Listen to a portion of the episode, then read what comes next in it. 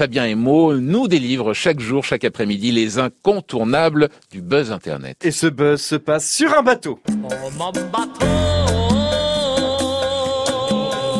oh, oh, on n'écoute pas assez Eric Morena, c'est pour ça. Alors, il y a quelques jours, les amis, une orque a chahuté un voilier près de La Rochelle.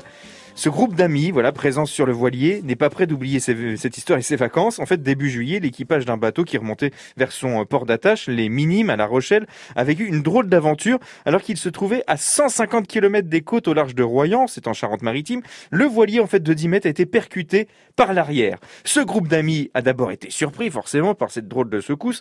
Ils ont bien senti que quelque chose de pas normal, voilà, était en train de se passer. Et après quelques secondes, un petit peu de panique, ils se sont penchés et là, ils ont vu cet orque qui poussait le gouvernail avec son museau. C'est incroyable. C'est incroyable. Ah, L'orque a passé plus de 30 minutes à jouer et secouer ce voilier. Les amis, bien sûr, forcément, présents sur ce voilier, ont filmé la scène. Écoutez un petit peu. Ah, il pousse le bateau, il pousse, il pousse. Il pousse le bateau, là. Donc il pousse le bateau là, c'est ça, oui. C'est ça, oui. Vous avez bien entendu.